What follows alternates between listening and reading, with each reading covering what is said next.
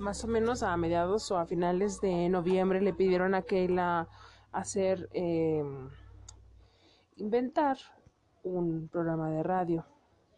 Este, no era, no tenía que ser un, tema en específico, o sea, no les dieron como la indicación de que, ah, tiene que ser un programa musical o un programa de noticias, no.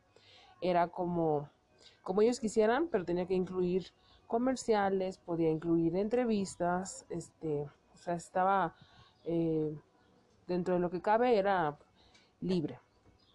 Entonces, este, le, yo le sugerí que, que un programa de, de historia de terror estaría padrísimo porque ella tiene a su abuelita, a su abuelita paterna, que es súper buena para contar historias y, sobre todo que esas historias le han sucedido a ella.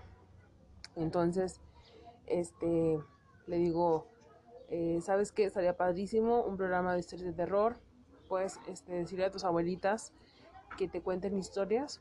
Este, una de ellas, su abuelita materna, estaba eh, en, en ese momento trabajando, por lo que la historia se la mandó escrita y no en audio. Entonces, este, ya estábamos preparando, pues yo le estaba ayudando a preparar todo. Eh, cuando el maestro le dice que pues el máximo, el máximo de duración para la tarea es de cinco minutos. Entonces, este, en cinco minutos tuvimos que acomodar pues una introducción, un, una presentación, este, ponerle comerciales, etcétera. Y bueno, pues el resultado de la tarea nos gustó muchísimo. Yo, yo, yo me siento, siento que soy una mamá creativa. Ay, perdón, tuve que hacer una pausa.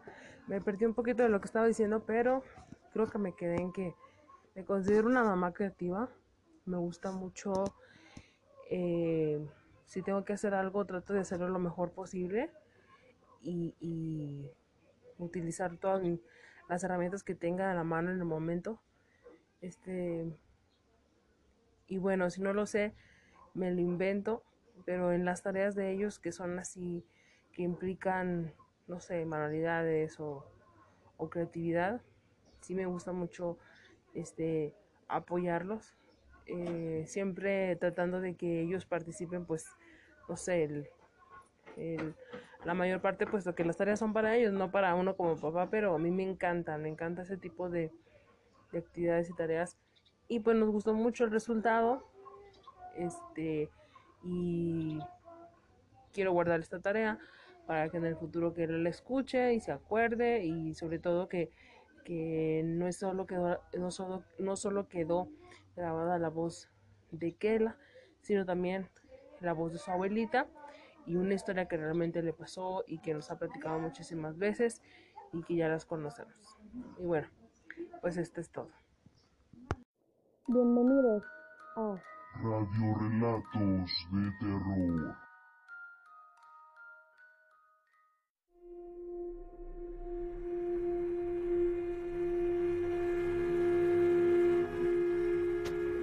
Muy buenas noches, los saludo a su amiga Keila Covarrubias en una emisión más de Radio Relatos de Terror.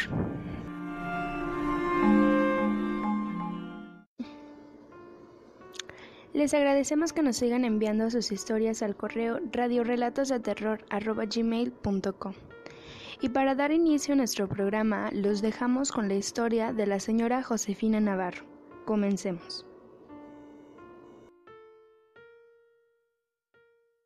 Les voy a platicar una historia que me pasó en, en 1984 en la Ibernia, Coahuila. Estaba yo con mis hijos acostada ya como aquello de las once y media de la noche. Cuando de repente se oye donde se tira la leche, los trastes, todo empezó a sonar. Se oía como un animal que estaba tomándose la leche. Y yo tuve mucho miedo porque estábamos sol, yo estaba sola con mi niño, mi esposo todavía no llegaba. Entonces me di valor y pues lo que hice fue prender el foco y acostarme nuevamente con ellos y no voltear hacia la cocina. y nos quedamos dormidos. Y luego como aquello de la una de la mañana despierto, porque mi esposo todavía no llegaba. Y resulta con que desperté y se me había olvidado lo que había escuchado. Cuando que de repente se vuelve a escuchar lo mismo. Igual, aquel animal se oía donde estaba tomándose la leche. Ah, se me figuró así como un perro, una lengua muy grande, comiendo, tomándose la leche del piso. Entonces yo empecé a sentir mucho miedo y me di mucho valor y me fui y, agarré un cinto que tenía ahí y dije, tengo, con esto me voy a defender, no, no puedo, no, o sea, no tengo con qué más. Y que voy abriendo la, la puerta para entrar a la cocina. ¿Y cuál fue mi sorpresa? Que todo estaba igual. La leche en la mesa, los, todo, todo estaba acomodado. No había nada, nada, nada. Entonces sentí mucho, pero mucho miedo. Y a esa hora, como a las 5 de la mañana, agarré a mis niños y atravesé el monte. Tenía yo que pasar por un panteón, porque yo vivía cerca de un panteón abandonado. Y tuve que pasar por ahí con ellos a las 5 de la mañana. No tuve ya miedo de pasar por ahí, lo que quería era escapar de mi casa. Y fui a parar a casa de mi mamá con mis hijos. Luego ya nos, otro día nos vinimos y pues con el miedo, pero ahí nos, pues nos tuvimos que quedar. De repente ya estaba yo acostada, igual, en la, en la madrugada, y oí que me aventaron la ventana.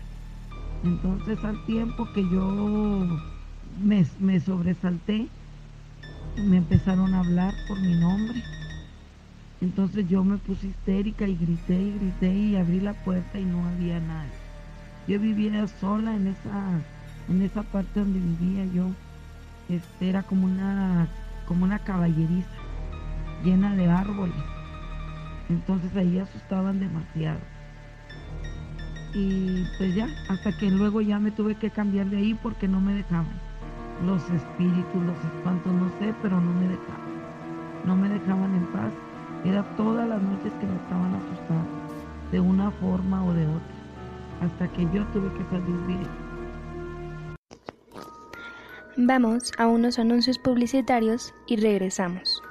Radiorelatos de terror. Viernes, recordemos los 70s, 80s y 90s. Y los sábados, disfruta lo mejor de Asian. Asian Fusión Bar, el único bar fusión. En Residencial Santa Marta, no sabes, ma, están súper lindas las casas con unos acabados. Ay, nena, ¿y no están muy caras? Para nada, muy accesibles y aceptan todos los créditos. Aparte, la ubicación está genial, a unos pasos del Libramiento Sur y a dos minutos de Walmart.